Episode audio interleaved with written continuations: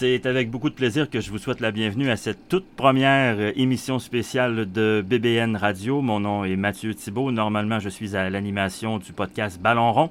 Mais aujourd'hui se tenait à Istanbul, en Turquie, le tirage au sort en vue de la présentation euh, de la Ligue des champions. Euh, ce sera la 66e édition de la Coupe d'Europe, selon les différentes formules qu'elle a été appelée au cours des années. Elle regroupera 32 équipes européennes. Et pour vous dire à quel point c'est pas simple de gagner cette compétition, eh en 65 ans, il y a seulement 22 équipes dans toute l'Europe qui ont réussi à mettre la main sur le précieux trophée. Beaucoup d'entre eux l'ont gagné seulement une fois. Le Real de Madrid est en tête du palmarès avec 13 victoires en Ligue européenne, suivi de l'AC Milan avec 7. Et il y a une égalité à la troisième position pour le nombre de titres européens entre le Bayern de Munich et la formation de Liverpool en Angleterre avec 6. Faites à noter l'équipe qui a perdu le plus de finales. Ça peut sembler surprenant, mais oui, c'est la vieille dame, la Juventus de Turin, qui à son compteur a sept défaites en finale. Essentiellement, ça se résume comme suit. Il y avait quatre chapeaux. À l'intérieur de chacun de ces chapeaux, il y avait huit clubs. Dans le chapeau numéro un, les équipes qui avaient remporté leur championnat ou les Coupes européennes de l'année précédente. Dans le deuxième chapeau, les équipes les plus fortes. Le chapeau numéro 3 provenait des équipes, les autres équipes qualifiées et certaines qui ont dû jouer les barrages. Et le quatrième chapeau de clubs essentiellement et en fait totalement ayant joué les barrages. Donc ça va comme suit. Dans le groupe A, Manchester City, les Anglais, les finalistes de l'an dernier, retrouveront le Paris Saint-Germain, qui sont actuellement premiers en France et qui en seront à une 15e participation. Leipzig, les Allemands, ils sont sixième actuellement au championnat. Et le club Bruges de Belgique fermera le groupe A. Ils sont actuellement deuxième et ils en seront à une huitième participation. Le groupe B, les champions d'Espagne défendant l'Atlético Madrid. L'Atlético n'a jamais gagné la Ligue des champions. Ils ont toutefois perdu trois finales. Ça sera pas un groupe facile, mais alors là, vraiment pas facile pour l'Atlético Madrid. Liverpool, six fois champion d'Europe, Porto, deux fois champion d'Europe en 87 et 2004. Et l'AC Milan, sept fois champion d'Europe. La dernière fois, c'était en 2007. Complète le groupe B. C'est le groupe, il y, a, il y a 15 Ligues des champions de remporter dans ce groupe-là c'est difficile de parler du groupe de la mort parce qu'il n'y a quand même pas trois très grosses écuries et par définition, un groupe de la mort doit contenir trois très grosses écuries. On y reviendra à la fin dans l'analyse. Euh, donc, ça serait difficile pour moi de dire que c'est un groupe de la mort, mais assurément, ça va être un groupe très, très, très relevé. Le groupe C maintenant, d'abord le champion du Portugal, le Sporting CP, sera euh, accompagné du septième allemand en ce moment, Dortmund. Ajax, les euh, néo-zélandais, ils ont été quatre fois champions euh, d'Europe, on doit dire, Ajax, mais ça fait longtemps. C'est 71, 72, 73 et leur dernier titre remonte à 1995. Et enfin, pour terminer le groupe C, la formation turque de Beziktas, ils sont actuellement sixième au championnat. Il y aura beaucoup également de, de, Ligue des champions de gagner dans le groupe D, puisque c'est le groupe où se retrouve le Real de Madrid. Mais d'abord, l'Inter de Milan, trois fois champion d'Europe, euh, avec la leur dernier champion en 2010. Ils ont gagné le championnat d'Italie l'an dernier. On vous le disait, le Real de Madrid y est.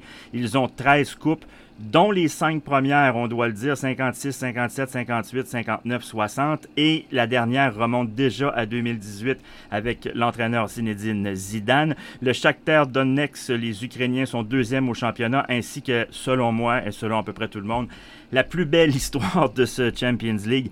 C'est pour la première fois le club de shérif. Ce sont des Moldaves. C'est la première fois que la Moldavie envoie un club en Ligue des Champions. Le club a été fondé en 1997. Pour vous donner une idée, des clubs anglais comme Liverpool, ça date tout du 19e siècle. Euh, ils évoluent dans un stade qui contient 12 700 personnes. Alors vous imaginez quand ils vont recevoir le Real de Madrid euh, en Moldavie, l'affluence qu'il va avoir là, ça va être, ça va être vraiment extraordinaire Euh, j'espère qu'il n'y aura pas d'incident. Euh, c'est une région du monde où ça a tendance à bouger un peu, mais il reste que le football a besoin de belles histoires comme ça, surtout euh, avec les dernières semaines qu'on vient de vivre. Le groupe E, un groupe très relevé également, puisque le Bayern de Munich y sera. Six fois champion euh, D'Europe, la dernière fois, c'était en 2020. Ils sont actuellement, et c'est un peu surprenant, quatrième en Bundesliga. Barcelone y est, cinq fois champion d'Europe. La dernière fois, c'était en 2015. Euh, Benfica euh, sera là également. Ils ont gagné deux fois euh, la Ligue des champions. Ils ont perdu cinq finales. La dernière fois, c'était en 1990. Ça fait longtemps quand même que ce club-là euh, chevauche entre la Ligue Europa et la Champions League. C'est plus une grande équipe comme ça l'a déjà été. Et enfin, le Dynamo de Kiev vient euh, clore ce groupe E. Au groupe F, eh bien, l'Espagnol Villarreal sera accompagné de l'Italien l'Atalanta, des Young Boys de Suisse et surtout du Manchester United.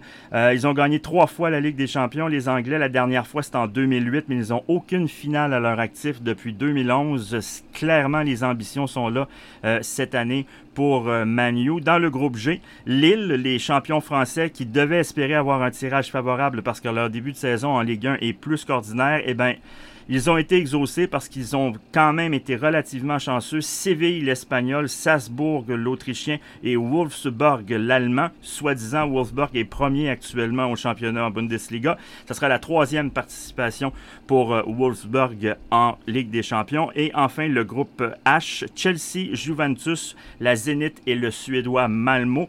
Euh, Chelsea, ce sont les champions en titre. Euh, ils devraient évidemment pas laisser leur place. Ça va être difficile parce que la Juventus est une équipe qui est habituée des grands tournois. Les deux autres équipes, le Zénith et Malmo, devraient faire figure de figurants beaucoup plus que de participants. Si on fait le tour euh, brièvement des compétitions, moi je m'attends à ce que la meilleure compétition sportive et pas nécessairement les plus belles affiches. Je m'explique. C'est certain qu'un Manchester City Paris dans le groupe A ou un Bayern Barcelone dans le groupe E ou un Chelsea Juventus, ça fait des affiches absolument merveilleuses pour un premier tour. Mais il reste que les équipes 3 et 4 de ces trois groupes-là sont moins fortes et j'ai pas l'impression qu'il y aura vraiment de suspense dans ces trois groupes-là. On connaît à peu près 1 et 2, quoique dans le groupe A, euh, possiblement que Leipzig aura euh, euh, son mot à dire. Moi, c'est le groupe B que je retiens particulièrement parce que c'est quatre équipes qui, objectivement, bon, Liverpool semble être un peu plus fort que les trois autres, mais l'Atlético Madrid, Porto et l'AC Milan, pour moi, ont un, coup à jouer.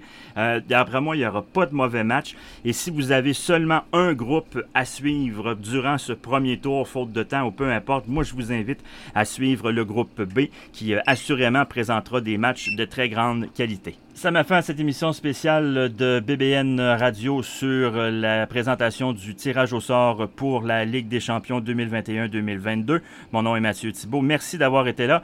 Euh, tout au long de cette compétition, on continuera à la suivre pour vous sur euh, BBN Radio et on vous présentera euh, des émissions spéciales lorsque le moment sera opportun. Merci à vous d'avoir été là et à une prochaine.